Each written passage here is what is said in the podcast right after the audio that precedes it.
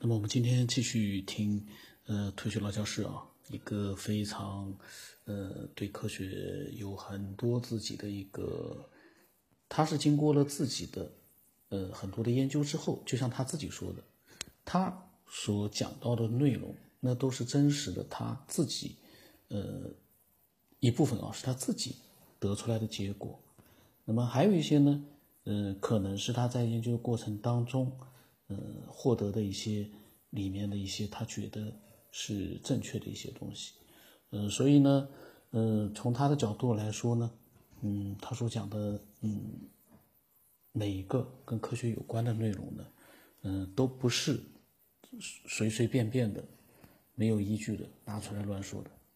那这是他在之前的节目里面也呃讲过的。那么我们呢，一定会从他的分享当中呢。呃，听到很多自己受到启发的内容。当然了，他的内容因为嗯，分享的时候他是也是比较放松。那么他的内容呢，并不是说呃会有一个非常明确的这样的一个每一次的分享啊，都有一个非常明确的主题。当然，大的框架都是在科学啊、宇宙啊、物理啊这样的一些我们感兴趣范围里面。但是呢，他每一次的分享啊，可能内容是非常多变多变的。多样化的，而且呢，里面有时不时的也会提到他自己的一些经历，也还蛮神奇的呢。我记得昨天，呃的那个分享里面，我感觉他还蛮神奇的。那个我也一愣，我在想，哎呀，嗯，我在想他虽然说，嗯，对这个文明起源什么，他有自己的看法，但是也不妨碍他也能够承认自己遇到了一些。呃，确实有一些深切的一些自己亲身经历的一些东西。我们今天继续听啊。刚才老金、彩慧他们谈到练功的一些体会，这不由得引发了我的一些想法。其实我练功是没有师傅的。最先我记起来了，我练的是八桩气功，叫做八桩四意。这八桩是八种动物，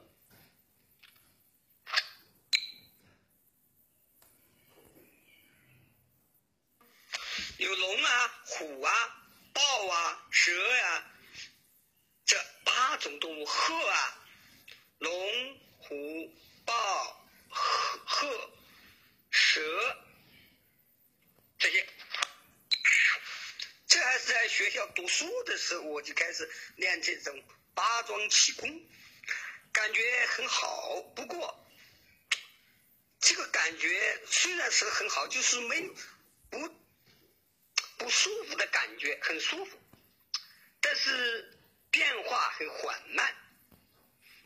那个时候学的条件不是很好，晚上过了十一点就会灭灯，灭灯。这个时候我会一个人到路灯下边去练八桩气功，可能这也是一个重要的基础，它是锻炼了我的心性，能够静下来。后来我进一步学习了气功方面的理论，那主要是呃调以调息调息为首。这个调息呢，就是从着呼吸入手，呼吸要尽量的深长匀细，使它在若有若无之间。因为深长细到一定程度的时候，它就会出现若有若无的状态，而且按照通常的功法理论，大约需要通过一百天的百日筑基，是每个人因他的条件不同。这个白日筑基的时间不是一个很确定的数，非要一百天，但是大约还是这个数。一百天或者三个月左右的时候，就会出现一种状态，叫做得气感。这种得气感不仅会感到我们呼吸的时候，我们的毛孔甚至穴位都会有张弛的运动。这种感觉，假如你用意识这么一想，练功了，它好像这个穴位它就打开了。如果你说闭了，那它就关上了。我记得我白日以后的第一个感觉就是每次运气的时候。丹田就会响，咕咕的响，好像在漏气似的，但是它并不是的，因为它没有哪儿不舒服，哪儿痛啊，没没有这种，也没有什么病。真正到一百日了，在练功时我们会发现，丹田就有一种光，白光。特别是在恍惚之中，如果你认真的看，看不见这种光；但是在恍惚之中，你会看到这种光，白光。呃，再往后练，那就是出现一种特殊的状况。这种特殊状况，功夫上叫做内呼吸。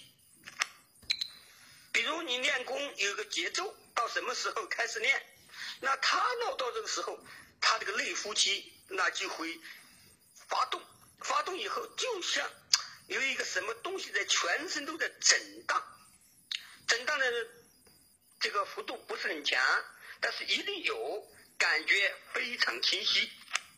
这个震荡和呼吸，要说完全美观嘛，也不是；要说完全有关嘛，也不是。在这个时候，如果你能掌握好它的节奏。比如你掌握了这个内呼吸的节奏，那无论行走坐卧，就是走路，或你都可以合上这个拍，就是掌握这个节奏。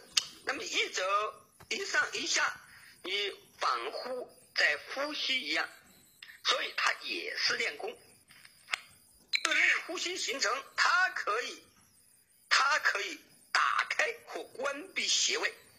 并且，它能让这个震动加强或减弱，所以我们就可以用意念，用意念就是用我们的思想来控制我们的内心的状态。那么在这个时候，在这个时候，我们的感觉就会不同了，更加不同了。我们会感觉到老子说的那种恍兮惚兮的状态。我们会感觉，有时候我们会感觉，我们人好像在无穷的膨胀和宇宙合体。我们感觉人在光中，光在人中。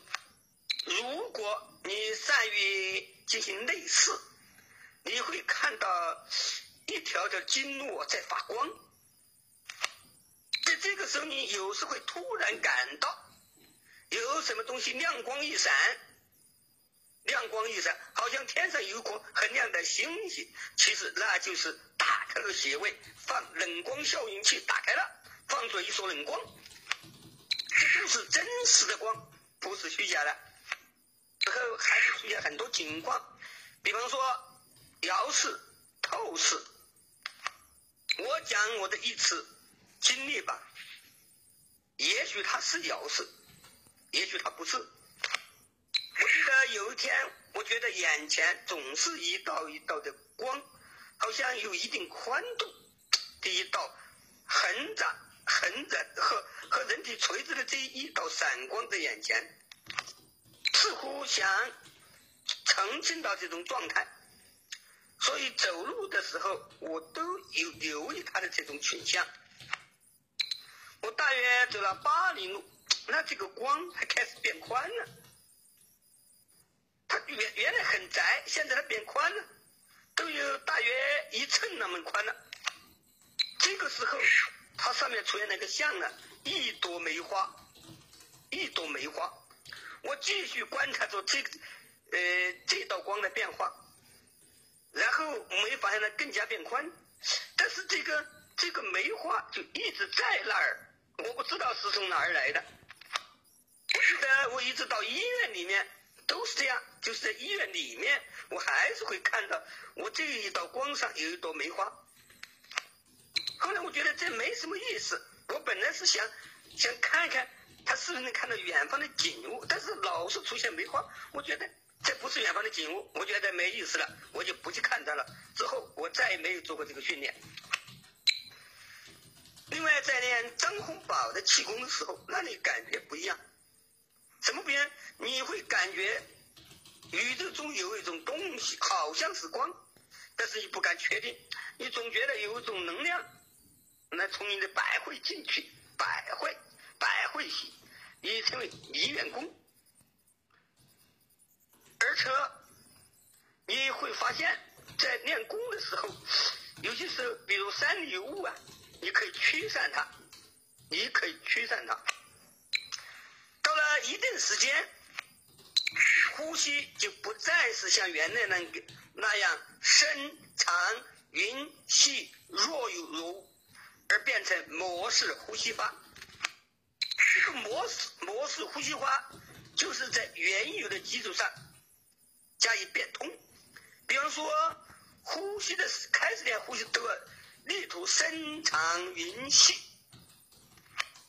但是你会发现，这种呼吸法虽然是夜式呼吸法，合符符合功夫的原理、调息的原理，但是你发现它在激发能量的时候，它是不够的，而且在内呼吸形成以后，它它和我们本人这种呼吸的节奏不是完全相同的，所以当你在还在吸的呼，已经在呼的时候，你的肺在呼的时候，可能你的内呼吸还在吸。你在吸的时候，呃，你的你的肺在吸的时候，可能你的内呼吸还在呼。这种状态自然而然过渡到一种特殊的呼吸法，也叫连呼连吸法。连呼连吸法，虽然你的呼吸不再是深长匀细。但是连呼连吸法，你可以吸收和发射大量的能量。这个时候，能量的变化很快。什么摇视啊、透视啊、通灵啊、感知啊，比如说能感到别人的疼痛啊，都会发生。我记得我有一次练功，就在我们家的院坝里面练。我是眼睛张开的，跟我一眼看去，我见到的所有人全是一堆骨架，这些骨架还能动，我感到很奇怪，骨架怎么能动呢？我当时没脑脑脑子没反应过来，这其实是活人，哪里是骨架？骨架怎么能动？就是我认为骨架怎么会动啊？这么一惊啊，功夫退去了。所以摇式那是真实的，不过要能量比较大。是摇式都是可以做到的，另外还可以进行思维传感。我记得我有一次，那个时候我在研究哲学，我很平静。我这个人通常呃是很宁静的，而且那段时间的工作强度不是很大。什么原因我记不清楚了。我把头。放在我的床沿上，很轻松，很惬意，感觉。突然我就感觉到有一个东西从我的百会进来了，具体是个什么东西我不清楚，但是我清楚觉得有一个东西不大，一进来他就在脑海中运动。这个时候的脑海不像我自己的，好像又很广大，而他的运动速度不是很快。哎。我一注意，哎，我说什么东西啊？他就停下了。这停下来，他马上在耳朵里发出响声。哦，原来是一个思维信号。第二天，这个人来了，还没等等他张起，我说：“你不要说，昨天你思考了一个什么问题？”我说了，他笑笑。其实呢，他是有这个东西的。我又是这样，把这个头放在床沿上。还是很惬意的样子，呃，非常的平静。很快又一个东西来了，也是从白回进去的，状态如前。这我我稍微走一，啊，他立刻停下来，停下来，耳朵里面就有声音了，马上就知道了。这么大概有两次过后就没有这种能力了。后来在学习年心气功的时候才知道，有了某一种能力或者功能，它还是不稳定的，还需要假以时日，日积月累，它稳定下来再说出去，这样有好处。否则，一旦有了功能然后说出去，那他这种功夫就退化了。要开启都有一定难度，当然不是一定不能开启。你能吸收到图像，吸收到图像，而且很遥远就知道了。我记得有一次，我们社里面烧窑，烧窑就是烧那种瓦那种窑。一个人怕我开玩笑，因为平时他们都说我我在练气功。他要试试看我有什么功夫，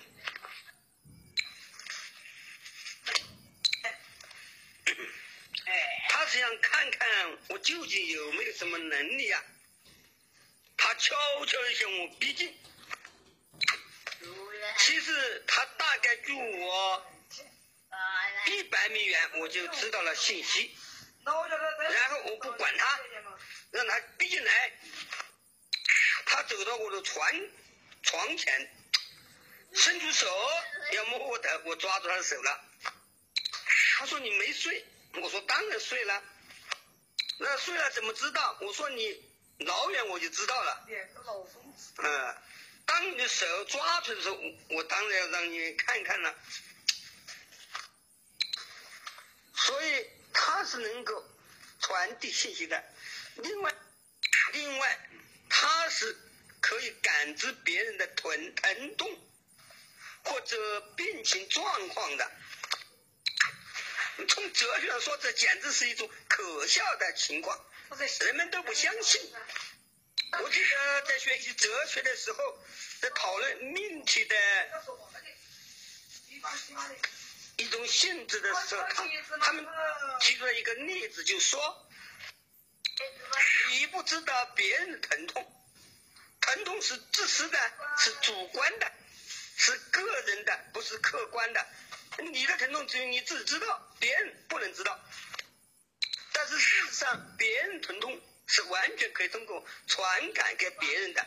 另外一个人完全可以知道，而且可以知道你的强度在什么位置，是病还是摔伤了，这些都是能知道的。当然是病还是摔伤了。可能要联系着我们的经验，也是一种反应，一种模式。但是问题上，疼痛疼痛是可以传感的，一个人疼痛可以被另一个人知晓，这是完全真实的。当然，有这种能力也可以拥有真病和治病。我讲一个我治病的例子吧，我不是有意治病。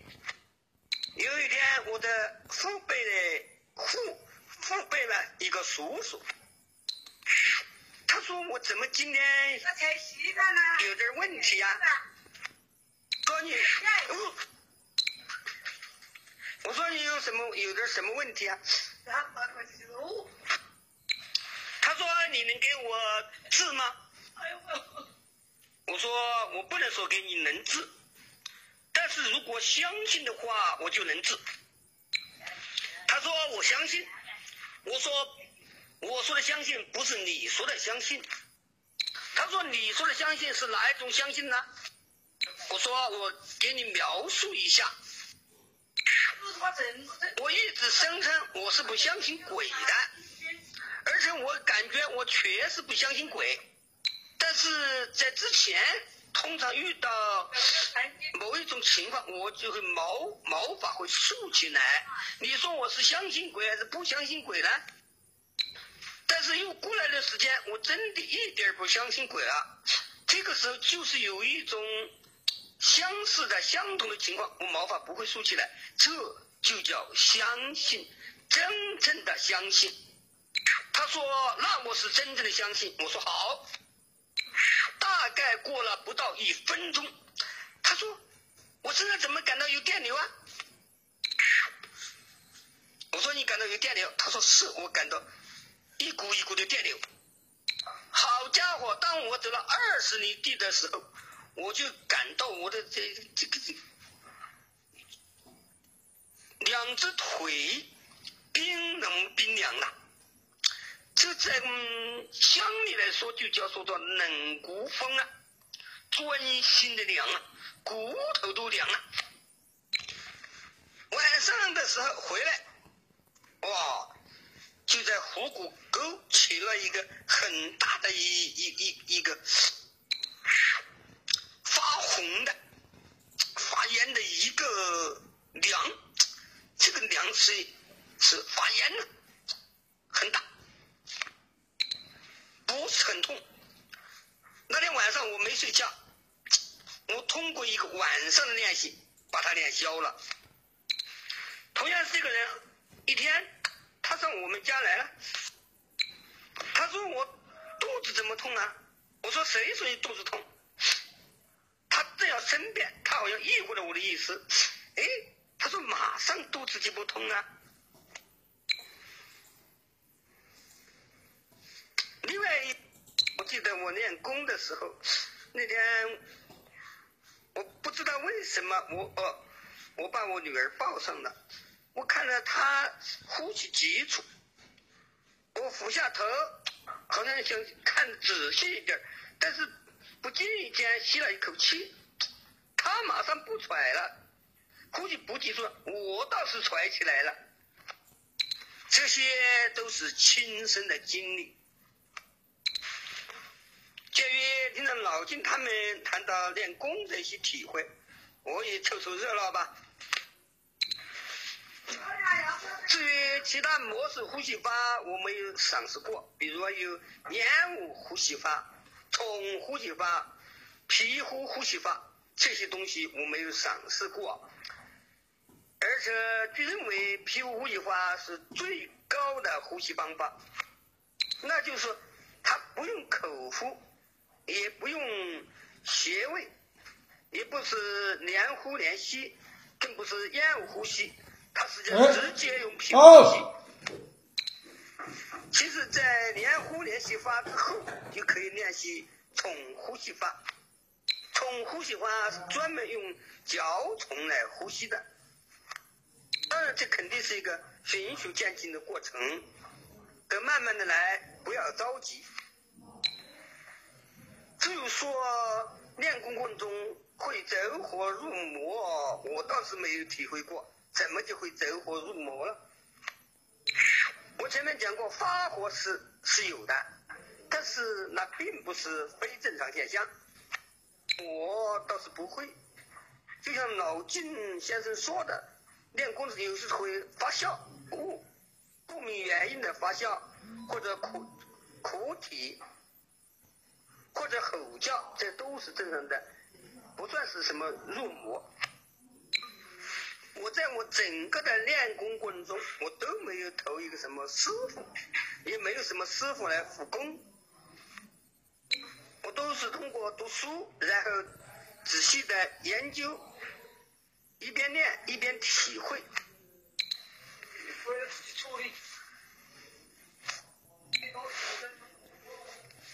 这功夫气功可以治病，当然也可以做坏事，可以杀人。